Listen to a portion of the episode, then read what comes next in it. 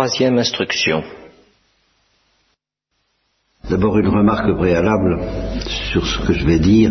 Je vais être entraîné à parler de choses sociales, parce que l'obéissance a une dimension sociale. Il y a la notion d'autorité légitime, par exemple, sociale et même politique parfois. Et euh, il se trouve que sur toutes ces questions, j'ai quand même des opinions fondées, ah, vous en jugerez, mais je voudrais que vous compreniez bien que les opinions que je peux avoir ne sont pas ce qu'on appelle des opinions politiques, même si ce sont des opinions qui portent sur ces choses-là. Euh, je peux avoir ou ne pas avoir des opinions politiques, c'est une autre question. Je suis tenté de dire comme le père Bonafous du foyer de charité de Nice, je ne sais pas si j'ai des opinions politiques. Il dit ça. Je ne sais pas si j'ai des opinions politiques. Je suis tenté d'en dire autant. Je ne sais pas si j'ai des opinions politiques. Mais j'ai des opinions sur les choses politiques, c'est ce qui est très différent. les opinions que j'ai là-dessus sont d'ordre philosophique et même théologique, ce qui est très différent de ce qu'on appelle une opinion politique. Si euh, je vous parle par exemple euh, du régime napoléonien, bah, ça ne veut pas dire que je sois bonapartiste ou anti-bonapartiste. C'est, c'est pas ça. J'essaie de comprendre. Voilà. J'essaie de comprendre la signification philosophique et théologique de quelque chose comme, par exemple, le régime napoléonien, ou la Révolution de 89, ou la monarchie française, ou la Troisième République, ou le régime marxiste-léniniste euh, ici ou là.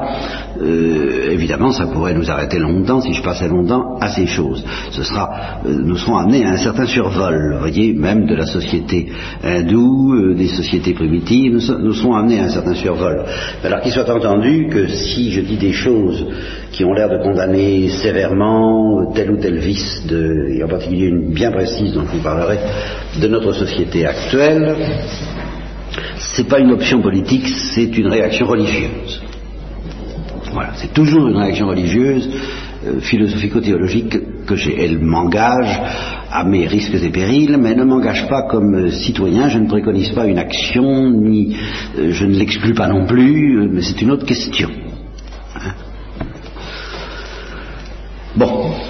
Euh, deuxième, alors ça c'est pas une remarque préalable, c'est une, ce sont les grandes lignes de ce que je voudrais vous dire, justement pour que vous voyez à quel niveau ça se situe et que si nous entrons un peu plus dans le maquis, dans le détail des choses, vous ne perdiez pas de vue les grandes profondeurs auxquelles je voudrais aboutir et dont je vais vous donner un tout petit aperçu rapide. Euh, première idée facile à formuler, mais bien mystérieuse, c'est que l'homme que nous connaissons, concrètement, est fabriqué de telle sorte qu'on ne peut pas le libérer sans le mettre en péril. Ça, c'est un principe général. Vous voyez que ça va déjà très loin. Et Saint Paul le disait déjà lui-même à sa manière.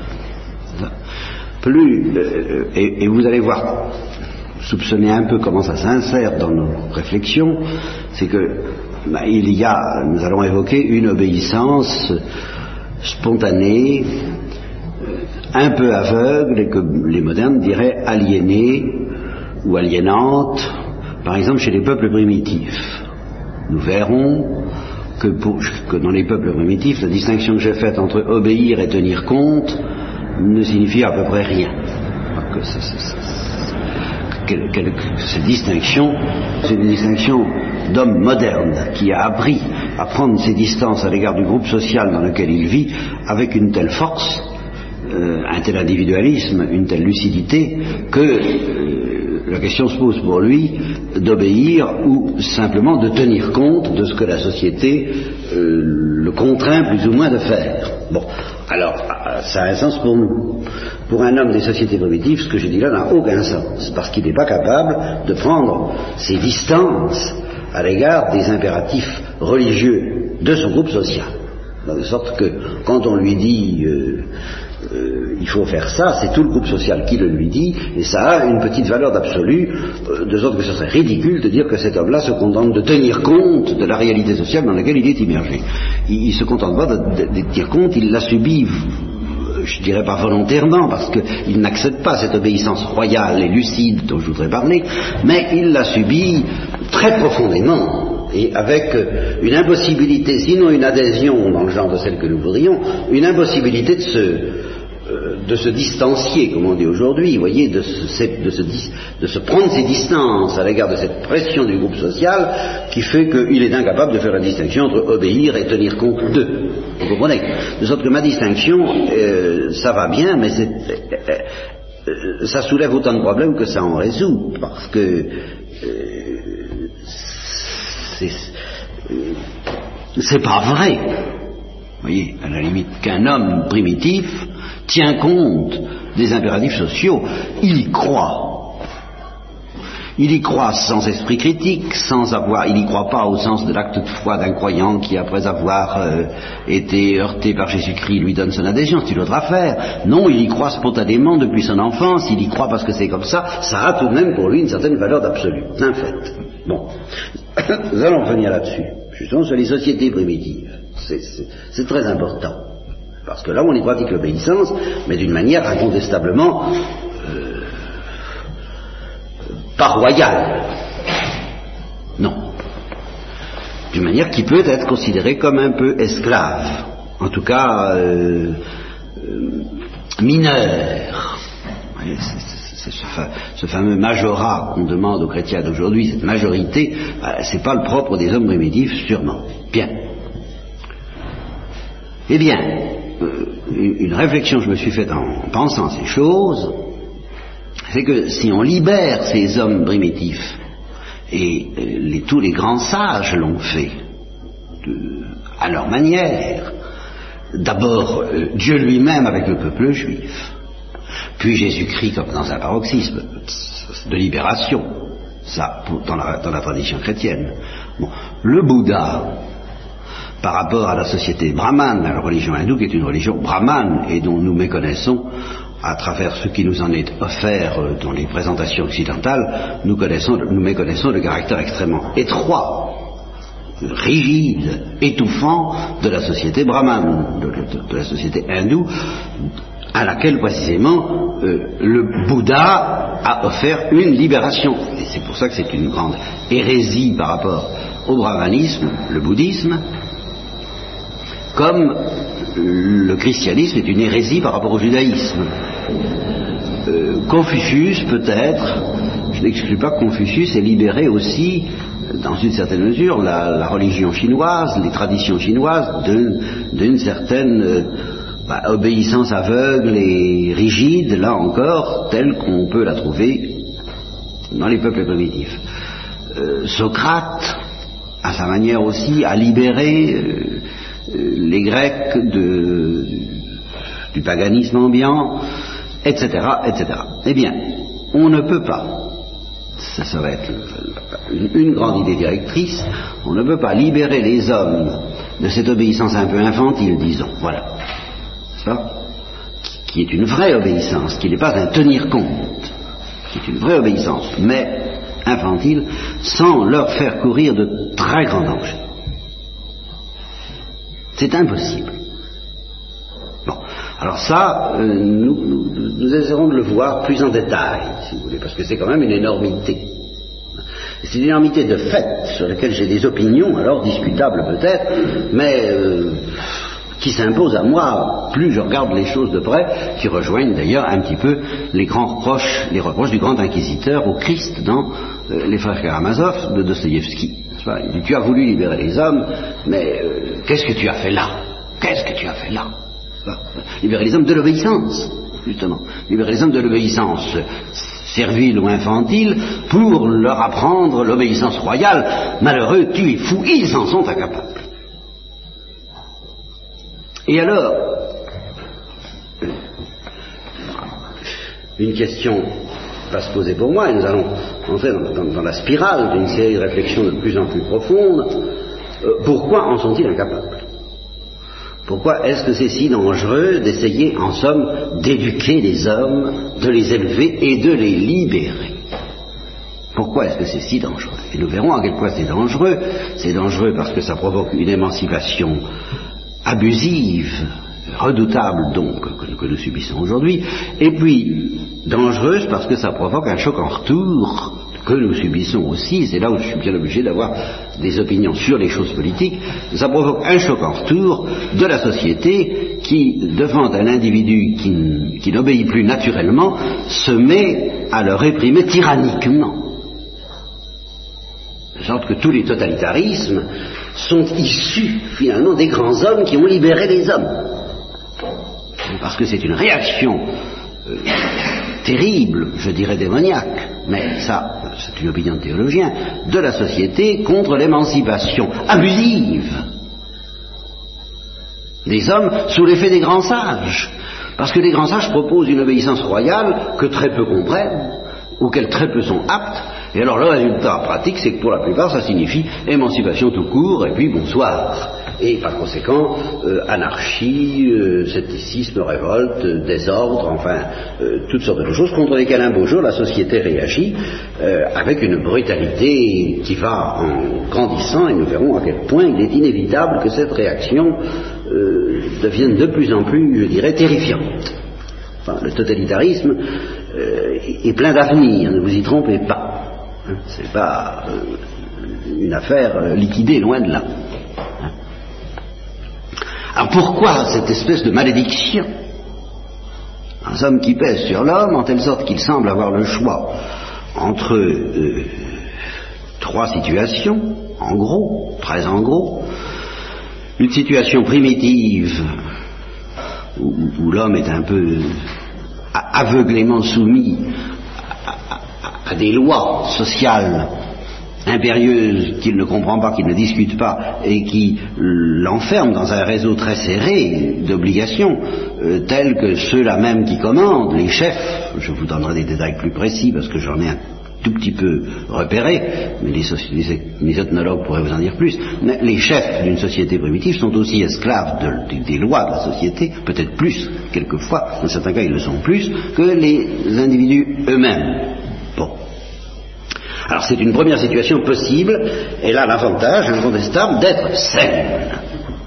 Elle n'est pas brillante, loin de là, mais elle est saine, et je l'ai dit en venant du Sénégal, quand on est en contact avec des populations qui ne sont pas déracinées de ça, de cette obéissance spontanée et infantile, eh bien on a l'impression d'avoir affaire à des gens qui sont en bonne santé, qui sont pauvres, qui sont élémentaires, pauvres à tous les plans, qui ne sont pas pauvres seulement matériellement, euh, qui sont pauvres culturellement, qui sont de, pauvres êtres, mais de pauvres êtres euh, possédant une espèce de trésor que nous avons perdu, et je l'ai dit, il y a un abîme entre la misère des bidonvilles, qui alors est une misère de pays développés, avec la misère des paysans du Sénégal, qui est une misère de pays sous-développés, eh bien il y a un certain bonheur qui, au milieu de cette misère, ne disparaît pas entièrement.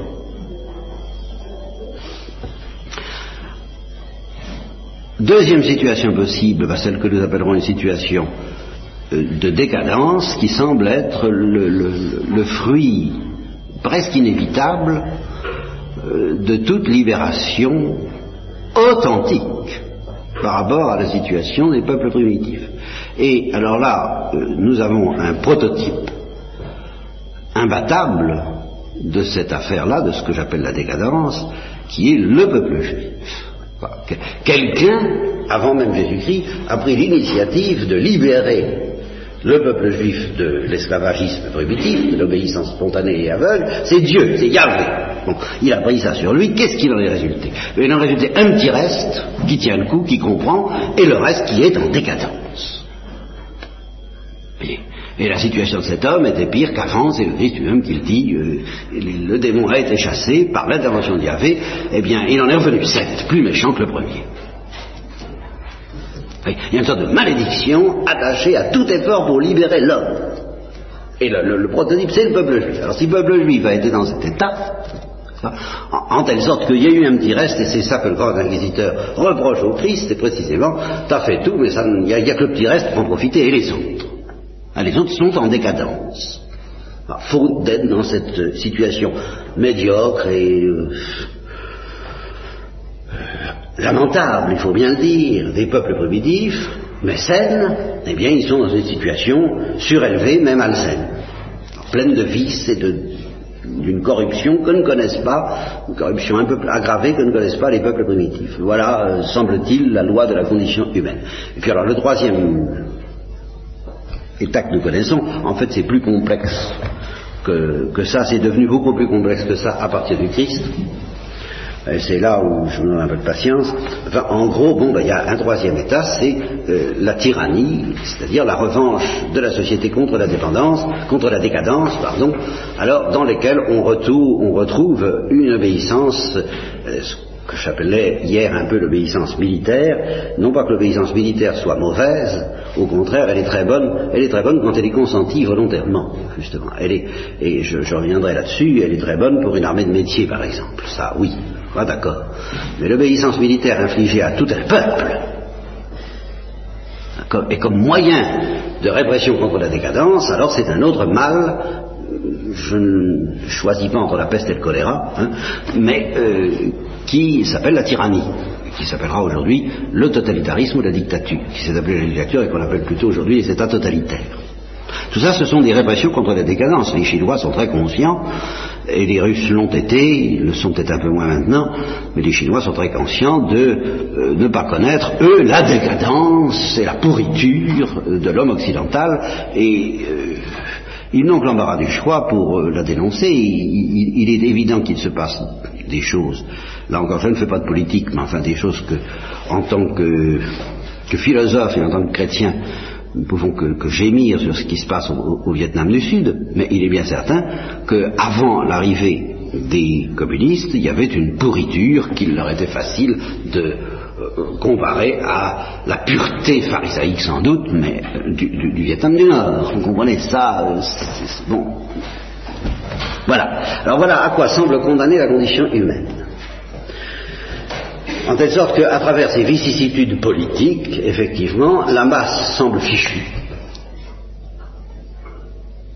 N'ayant le choix contre ces trois situations que vous voyez, n'est-ce pas, euh, un, certain esclavage, une certaine décadence corrompue, ou alors un asservissement pire que l'esclavage, l'asservissement des États totalitaires, un petit reste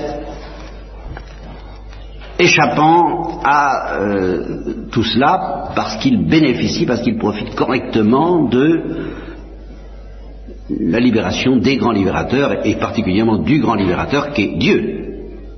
Car c'est Dieu qui a pris l'initiative de nous libérer de la loi. Hein, c'est tout de même ça. Donc de l'obéissance un peu aveugle des peuples primitifs et même le peuple juif n'était qu'une étape vers cette libération il était déjà libéré du paganisme, des idolâtries, donc de l'esclavagisme de l'obéissance des sociétés primitives, et Dieu tenait beaucoup à ce qu'il s'en libère, avec une grande énergie. Il n'était pas libéré de la loi, qui était pourtant une loi naturelle, mais euh, ce n'était pas encore la grande liberté des enfants de Dieu, et le Christ est venu apporter la grande liberté des enfants de Dieu, avec les catastrophes qui en résultent. Ça, c'est sûr. Bon. Alors, j'écarte d'un revers de la main en tant que chrétien la question le jeu en fallait-il la chandelle? Est-ce qu'il faut libérer l'homme? Je considère comme démoniaque toute attitude consistant à dire euh, ben, dans ces conditions il vaut mieux laisser l'homme asservi pour de moins grands dangers n'est-ce pas Et il vaut mieux un pourceau satisfait que Socrate mécontent. Euh, laissons-les dans leur médiocrité, ne, cherchons pas à arracher les hommes à leur médiocrité parce que ce serait faire leur malheur. J'écarte ça d'un faire de la main pour une raison très simple, j'ai la foi, Dieu a décidé de nous libérer, et bien quels que soient les risques de l'opération, moi je marche avec Dieu. Ah, c'est tout, je pas de... J'hésite pas un instant. Je ne comprends pas, je suis écrasé dans ce mystère, je, les risques de l'opération, à la limite, c'est le mystère de la croix. Je sais bien que nous serons obligés de calculer la dépense jusque-là. Bah oui, c'est ça que ça veut dire, c'est la croix. Mais qu'est-ce que veut dire la croix?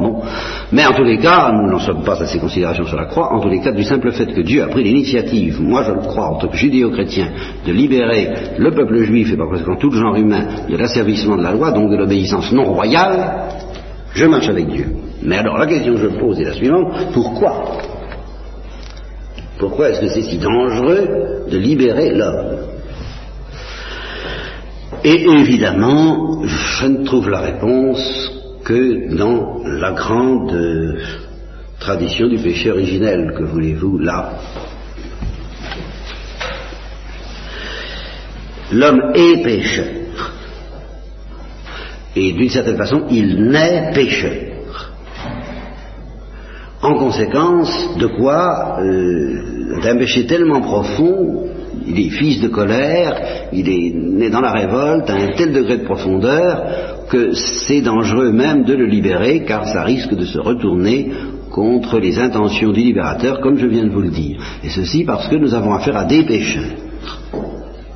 Et des pécheurs dont le grand nombre a toujours tendance à euh, ne marcher que sous la trique, ou alors, si justement on le libère de la trique, et pas seulement de la trique de l'adjudant corvée, mais la trique beaucoup plus profonde de la loi sociale des, sociétés primitives, la pression même lourde, de, psychique, euh, de ces lois religieuses des sociétés primitives, eh bien, euh, il a tendance alors à se révolter, à blasphémer, à désobéir. Voilà.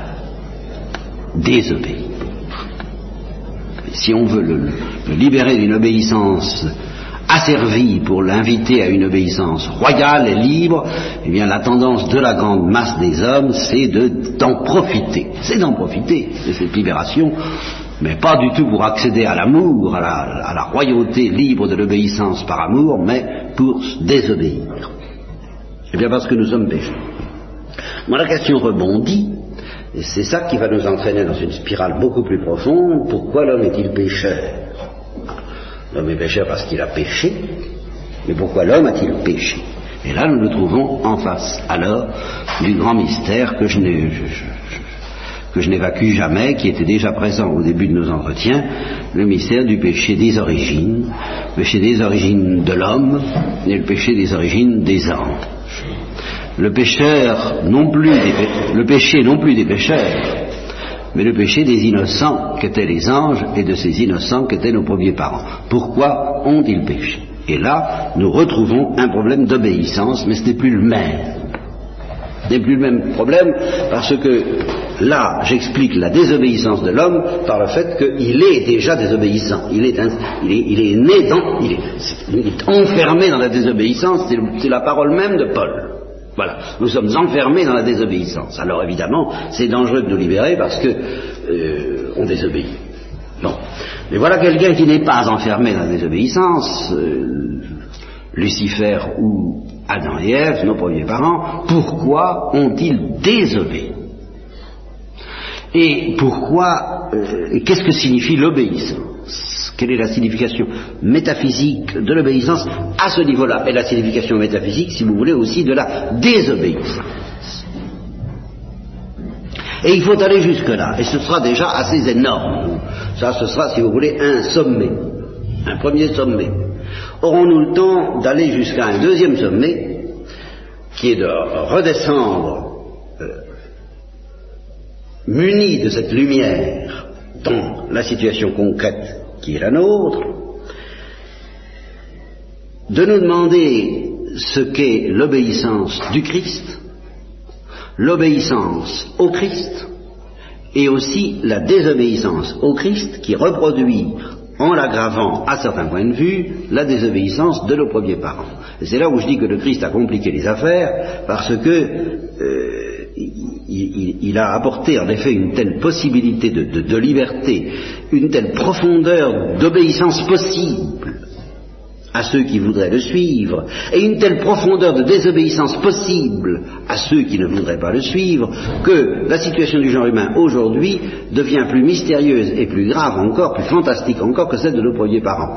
Euh, malgré le péché, si vous voulez, malgré le péché, euh, l'homme est capable aujourd'hui d'obéir plus profondément encore que nos premiers parents, et il est capable encore aujourd'hui de refuser l'obéissance euh, pour, quelque chose, pour un motif, en vertu d'une explication de ce refus bien plus profonde et plus inquiétante que celle de dire bah, il est pécheur.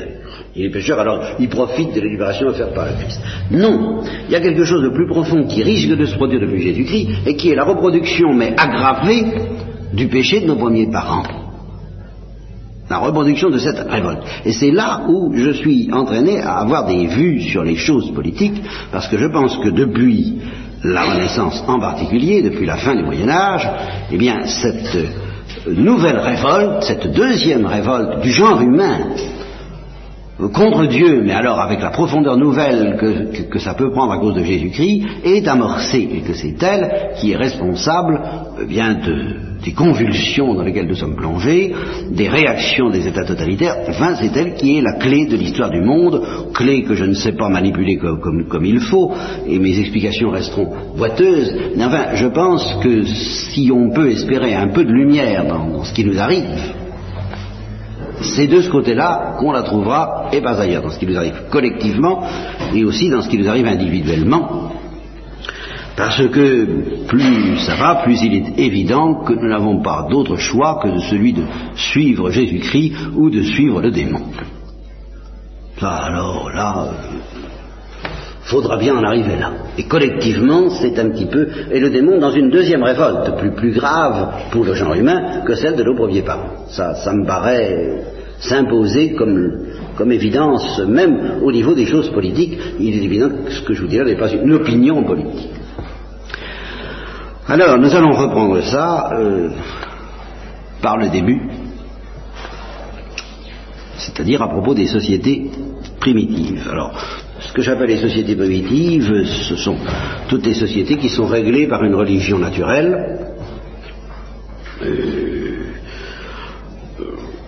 on en trouve encore, en Afrique par exemple, la société des brahmanes, la société hindoue, est une, société primitive. Euh, il y a eu des libérateurs à l'intérieur du brahmanisme, il y, a, la doctrine des sannyasines, c'est-à-dire des libérés vivants, qui complique un peu l'affaire, euh, mais euh, ça ne change pas substantiellement le fond de cette religion hindoue, qui, comme toute religion primitive, est à base d'obéissance. Et alors d'une obéissance dont, comme je vous le disais tout à l'heure, qui ne fait pas le détail, qui ne peut pas distinguer entre obéir et tenir compte de la pression sociale.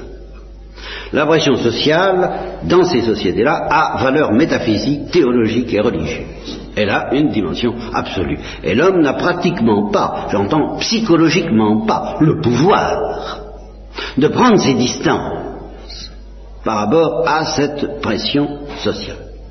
Alors un petit exemple pour vous montrer euh, justement que comme notre psychologie est devenue loin de ce genre d'obéissance, j'ai entendu parler en Casamance. Casamance, c'est le sud du Sénégal, euh, d'une ethnie, comme on dit, dans laquelle existe, alors là mes souvenirs sont flottants, mais peu importe, l'essentiel, je l'ai bien gardé présent à l'esprit, euh, il existe là-dedans un, notable.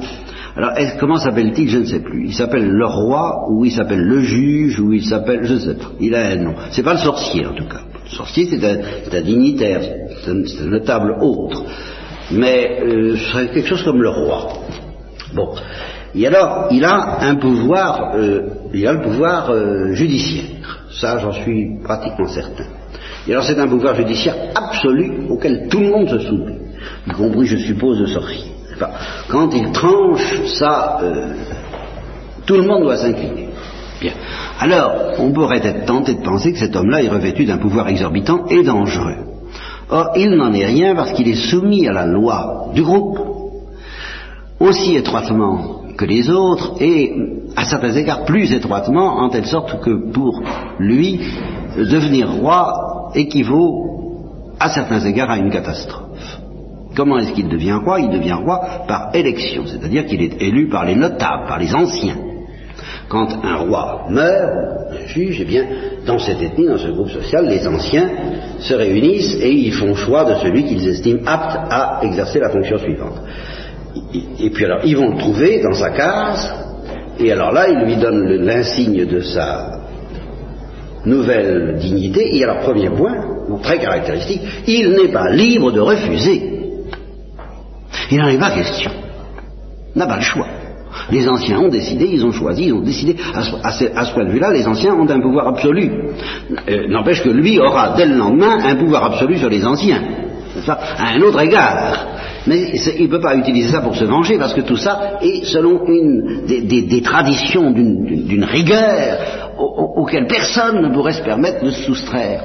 Et alors, ça, se traduit pour lui par, par exemple, du fait qu'il est devenu un personnage très précieux, alors je crois qu'il n'a plus le droit de sortir euh, bien loin des enceintes du village parce qu'il serait en danger et c'est fini. Il ne sortira plus, il ne voyagera plus. Il ne mangera plus jamais avec quelqu'un, il mangera toujours seul. Alors vous vous rendez compte tout de même de l'austérité, de la cesse, de la catastrophe que ça représente pour lui le fait d'être ainsi choisi. Eh il se soumet. Oui, voilà. Pour moi, je prends cet exemple parce que je le trouve saisissant, d'un exemple d'obéissance dont on ne peut pas dire que c'est une obéissance à, une puissance euh, cynique et oppressante. Vous comprenez où est la puissance cynique et oppressante là-dedans? Les, anciens dès le lendemain lui obéiront. C'est la loi, c'est la tradition, c'est le groupe qui est tout puissant finalement. C'est le groupe et les dieux auxquels croit le groupe. C'est la psychologie sociale dont euh, et c'est ça ici qu'intervient, c'est la base historique, si vous voulez, d'une notion que nous avons à peu près perdue et qui est une notion défendue par l'Église farouchement et par le peuple juif, celle de l'autorité légitime que dans le cas de ces sociétés primitives, tout ça soit très aveugle et très, c'est pas beaucoup la liberté royale des enfants de Dieu, je suis tout à fait d'accord, hein. Il n'y a pas de liberté intérieure là-dedans, c'est navrant, c'est un état manifestement où, l'homme reste enfermé dans la désobéissance à certains égards, mais il respecte quelque chose qu'il considère comme une autorité légitime, et au total, il n'a pas tort. Les grands libérateurs, à commencer par Dieu, vont le purger des erreurs, des impuretés, des grossièretés de, cette euh, structure sociale, mais euh, leur intention n'est pas du tout de dissoudre l'intention des grands libérateurs. La notion d'autorité légitime, c'est de l'approfondir, de la creuser, de l'épurer. Malheureusement, comme je vous l'ai dit tout à l'heure, le résultat, c'est que pratiquement, à, 99% des individus, ça l'a fait sauter la notion d'autorité légitime. Euh, N'empêche que il est théoriquement possible de garder le sens, et c'est en partie ce que nous allons essayer de faire. Parce que nous sommes chrétiens, nous en avons le pouvoir, le pouvoir d'être de ce petit reste qui comprend les choses. Il est théoriquement possible de, de garder le sens de ce qu'on appelle une autorité légitime et par conséquent de ne pas se contenter quand nous obéissons de tenir compte de la pression sociale, mais de croire, selon la doctrine de l'Église, que toute autorité légitime vient de Dieu. C'est implicitement ce qu'on croit, ces peuples. Alors évidemment, pour le reste, je ne vous dis pas, il est souhaitable qu'il soit affranchi, mais affranchi, je dirais, à la sauce divine, à la manière divine. Seule l'éducation du peuple juif nous donne l'exemple d'une éducation vraiment libératrice du paganisme, avec tous les asservissements inquiétants que ça comporte dans toutes ces sociétés. C'est évident, les rites d'initiation, on n'a pas... remarquez que les rites d'initiation sont libres, c'est assez curieux ça. On n'est pas obligé de se faire initier dans la plupart de ces sociétés. Seulement, euh, si on n'est pas initié, ben, on n'est rien. On ne compte pas, on on est une sorte de, sous, de, sous-produit, euh, ou alors il faut aller chez les Blancs, se faire civiliser et, appartenir à une autre tradition. Et c'est ce que disent d'ailleurs les anciens, de tous ceux qui ont été plus ou moins élevés dans les écoles des Blancs, euh, bon ben on ne va pas initier ces jeunes-là, c'est fini, la, coupure est faite, ils, ne seront jamais. Alors quand on est initié, alors il y a une règle du jeu qui est euh, vraiment terrible, mortelle parfois, on court des risques mortels, l'initiation est mortellement dangereuse. C'est pas une invention euh, tyrannique des anciens qui infligent ces, ces souffrances, ces dangers aux jeunes, non, c'est une certaine manière pour l'homme, euh, manière grossière, inadéquate, euh, qui nous paraît terriblement rétrograde et impensable, mais attention, n'allez pas trop vite de reconnaître que nous ne sommes pas à la première place. Et à travers toutes ces maladresses, eh bien, je dis, si quelqu'un ne comprend pas toute l'immense vérité que contient l'obéissance des peuples primitifs, il ne comprendra pas l'obéissance du Christ. Et il ne comprendra par conséquent pas non plus la liberté des enfants de Dieu.